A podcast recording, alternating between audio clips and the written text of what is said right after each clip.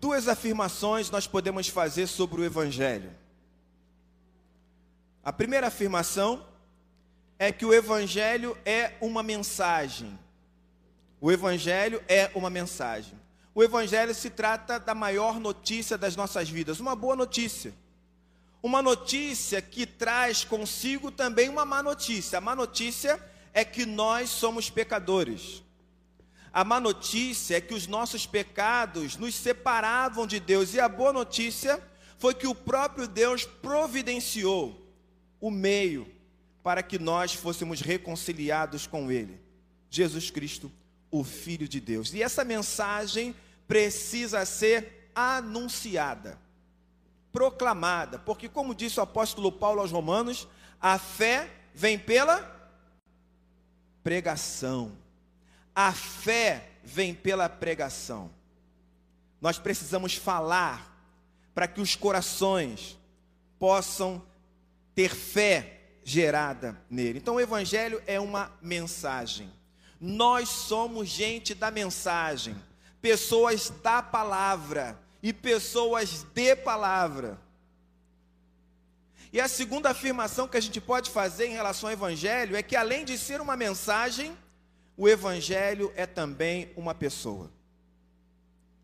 Quando Jesus passou diante de João Batista, João Batista disse: Era sobre esse que eu vinha anunciando até aqui.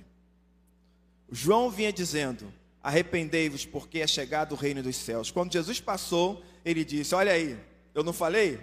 Olha o reino dos céus passando entre vocês.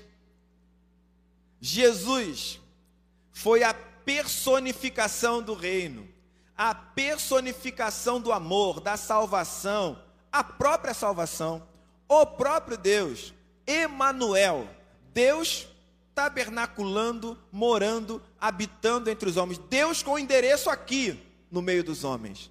O evangelho é uma pessoa. Então essas duas afirmações sobre o evangelho nos diz algo muito importante. Nos diz que você precisa refletir sobre essa mensagem e você precisa experimentar. Refletir e experimentar. Não adianta ficar só na reflexão. É preciso viver. É preciso caminhar com o Evangelho, com a pessoa, com Jesus. Essa história, ela é muito antiga muito antiga. A gente poderia pensar aí em aproximadamente dois mil anos. Só que essa história foi anunciada muito antes. Já em Gênesis 3, versículo 15, quando o homem caiu por causa do seu pecado, Deus disse: Um dia virá um descendente de mulher que vai pisar na cabeça da serpente. Ele vai pisar na cabeça dela e ela vai ferir o calcanhar dele. Esse é o proto-evangelho. É uma história antiga e uma história que precisa ser contada e recontada.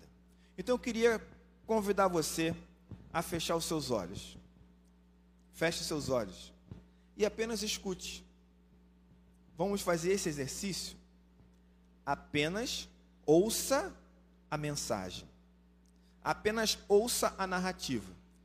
E conforme você for ouvindo, procure imaginar o cenário. Procure imaginar as pessoas. Procure perceber a conversa. Tá certo? Faça isso. Eu vou ler o Evangelho de Lucas, capítulo 1, e o capítulo 2.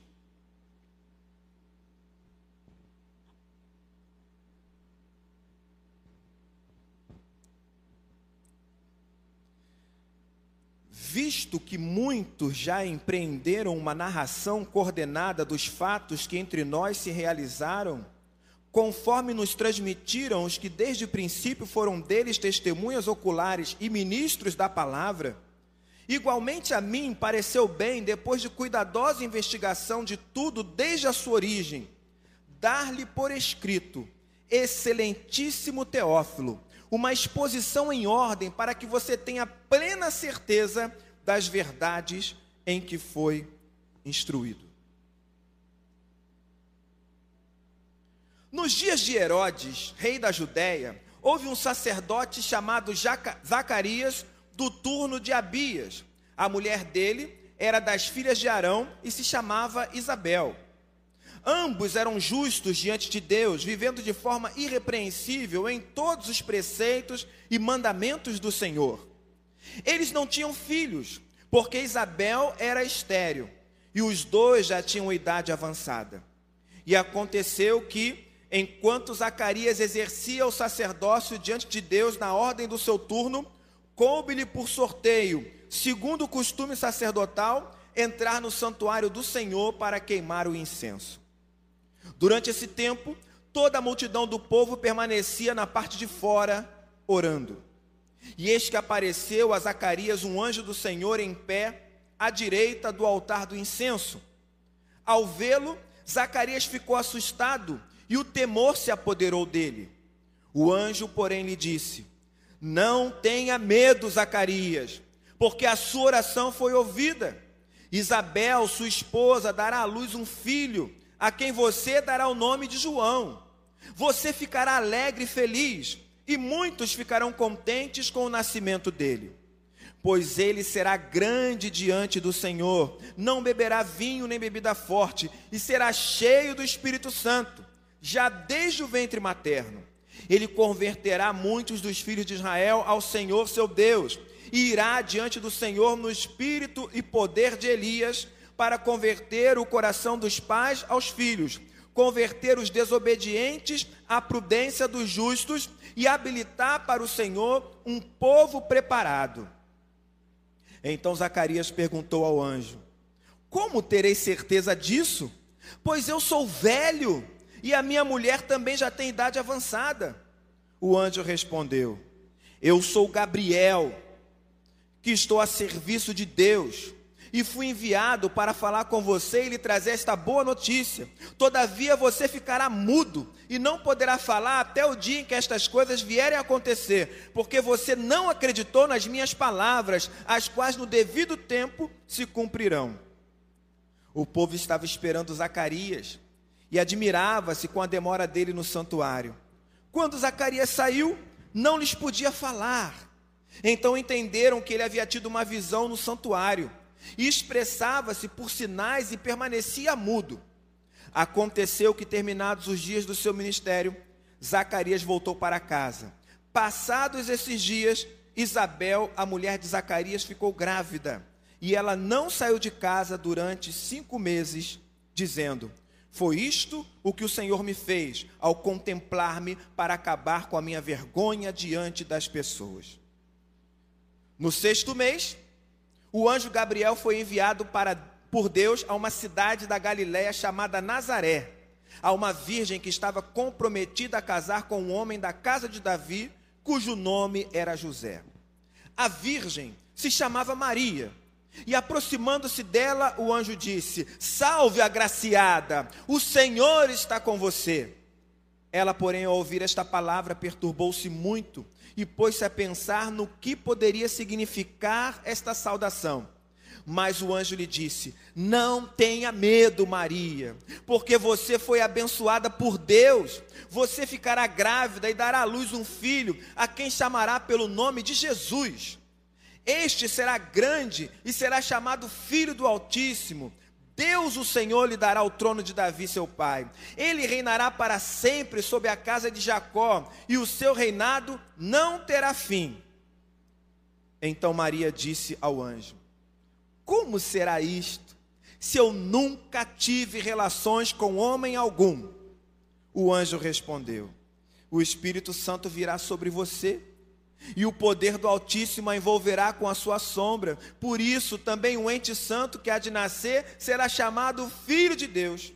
E Isabel, sua parenta, igualmente está grávida, apesar de sua idade avançada, sendo este já o sexto mês de gestação, para aquela que diziam ser estéril. Porque para Deus não há nada impossível. Então Maria disse: Aqui está a serva do Senhor.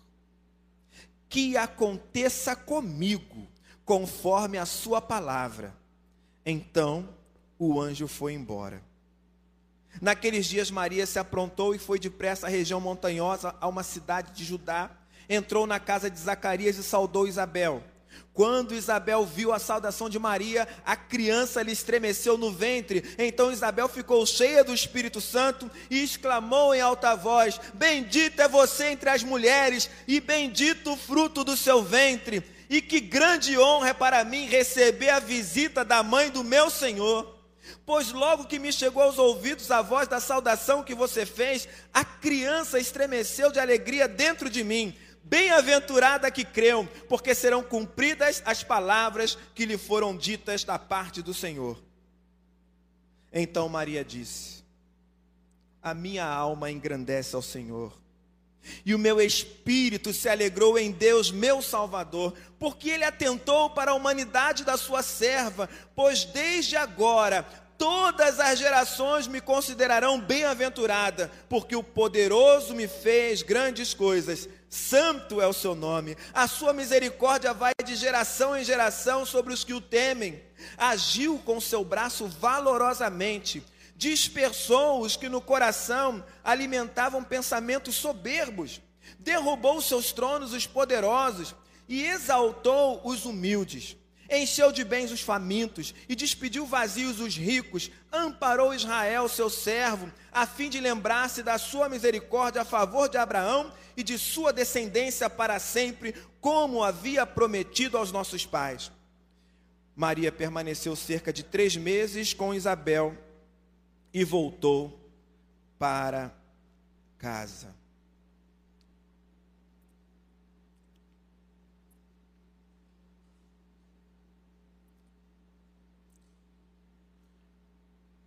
Naqueles dias foi publicado um decreto de César Augusto, convocando toda a população do império para recensear-se.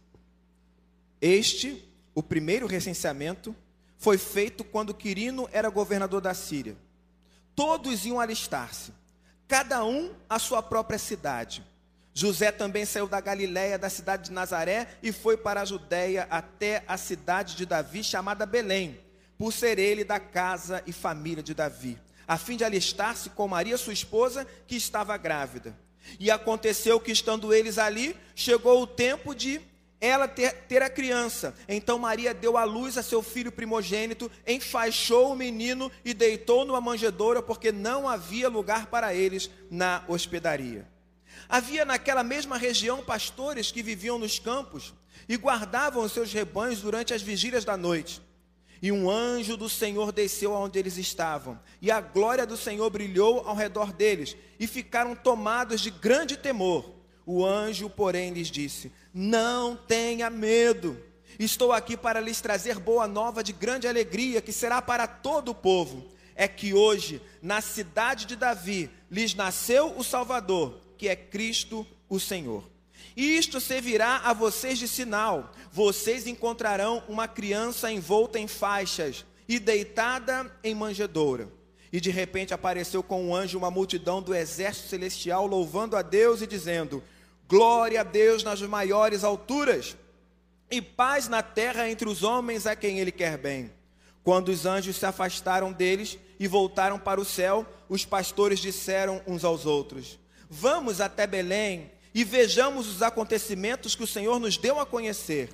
Foram depressa e encontraram Maria e José e a criança deitada na manjedoura. E vendo isso, divulgaram o que lhes tinham sido dito a respeito deste menino. Todos ouviram, se admiraram das coisas relatadas pelos pastores. Maria, porém, guardava todas estas palavras, meditando-as no coração. E os pastores voltaram, glorificando e louvando a Deus por tudo que tinham ouvido e visto, como lhes tinha sido anunciado. E ao se completarem oito dias, quando o menino foi circuncidado, deram o nome de Jesus. Esse nome tinha sido dado pelo anjo antes de o menino ser concebido. Passados os dias da purificação deles, segundo a lei de Moisés, levaram o menino a Jerusalém para apresentar ao Senhor, conforme o que está escrito na lei do Senhor. Todo primogênito será consagrado ao Senhor. E também foram para oferecer um sacrifício, segundo o que está escrito na referida lei: um par de rolinhas ou dois pombinhos. Em Jerusalém havia um homem chamado Simeão. Este homem era justo e piedoso e esperava a consolação de Israel, e o Espírito Santo estava sobre ele. Ele tinha recebido uma revelação do Espírito Santo que não morreria antes de ver o Cristo do Senhor. Movido pelo Espírito, ele foi ao templo. Quando os pais trouxeram o menino Jesus para fazerem com ele o que a lei ordenava, Simeão tomou nos braços e louvou a Deus, dizendo: Agora, Senhor, podes despedir em paz o teu servo, segundo a tua palavra, porque os meus olhos já viram a tua salvação, a qual preparaste diante de todos os povos, luz para a revelação aos gentios e para a glória do teu povo de Israel. E o pai e a mãe do menino estavam admirados com o que se dizia a respeito deles. Simeão os abençoou e disse a Maria, mãe do menino: Eis que este menino está destinado tanto para a ruína, como para a elevação de muitos em Israel, e para ser alvo de contradição, para que se manifestem os pensamentos de muitos corações. Quanto a você, Maria, uma espada atravessará a sua alma. Havia uma profetisa chamada Ana, filha de Fenuel da tribo de Azer. Ela era bem idosa, tendo vivido com o marido sete anos desde que tinha se casado. Agora era viúva de 84 anos. Ela não deixava o templo, mas adorava noite e dia com jejuns e orações. E chegando naquela hora, dava graças a Deus e falava a respeito do menino a todos os que esperavam a redenção de Jerusalém. Depois de terem cumprido tudo conforme a lei do Senhor, voltaram para Galiléia, para a sua cidade de Nazaré. O menino crescia e se fortalecia, enchendo-se de sabedoria, e a graça de Deus estava sobre ele. Pode abrir os olhos. Conheceu a mensagem? São textos que nós deveríamos ler sempre. Sempre. Lembrar sempre, não é? É, são textos que mostram a razão de estarmos aqui. Todos nós somos seguidores de Jesus. Todos nós. Mas o que se espera de um seguidor é que ele saiba tudo sobre a vida de quem ele segue. Entende? Tudo. Há quanto tempo você segue a Jesus? E se alguém te pedisse para contar a história? Você saberia contar? Você saberia falar? Se o seu filho sentasse do seu lado e falasse assim: Papai, mamãe, me conta a história do Natal, você saberia contar? Você saberia falar sobre ela? Precisamos ter essa história aqui contada por Lucas, não é? Temos mais evangelhos contando a história do Natal. Aqui contada por Lucas. Lucas dizendo ao seu amigo Teófilo: Eu investiguei e o resultado é esse aqui para que você tenha certeza de que aquilo que você ouviu, a narrativa, as histórias que você ouviu sobre Jesus, são verdadeiras. A gente precisa contar essa história sempre. Precisamos respirar essa história. Tem uma fala aqui sobre a postura de Maria que é muito inspiradora para mim. Tava um monte de coisa acontecendo. É anjo que traz mensagem, é criança que estremece ao ver Maria, né, mulher estéril engravidando, um monte de coisa acontecendo. E no meio desse tumulto, dessa agitação toda, no meio dessa dinâmica toda, pelo menos duas vezes acontece uma interpolação de Lucas dizendo: Porém, Maria fazia o quê? Guardava todas essas coisas no coração. A vida acontecia e Maria refletia. A vida acontecia, Maria parava, refletia, assimilava. O Evangelho é uma mensagem, mas o Evangelho é uma pessoa. Maria desfrutou de todos os momentos intensamente, desde que Jesus foi gerado no seu ventre. Como disse Simeão, uma espada vai cortar o seu coração, Maria. Ela ouviu aquilo, guardou no coração. Foi uma mulher que sempre soube que um dia uma espada cortaria o coração dela, mas ela jamais deixou de se considerar uma mulher agraciada, uma mulher de quem Deus se lembra. É isso, gente. Chegou o mês de dezembro, é o primeiro domingo. E tudo que nós fizermos daqui para frente tem a ver com a mensagem que a gente ouve e reflete. E tem a ver com a necessidade e a possibilidade de nós experimentarmos Jesus em nossas vidas. Essa mesa aqui não tem sentido nenhum se o Evangelho não for uma mensagem para você. E se a cruz, se Jesus e o sacrifício dele não for algo que você deseje experimentar todos os dias. Amém?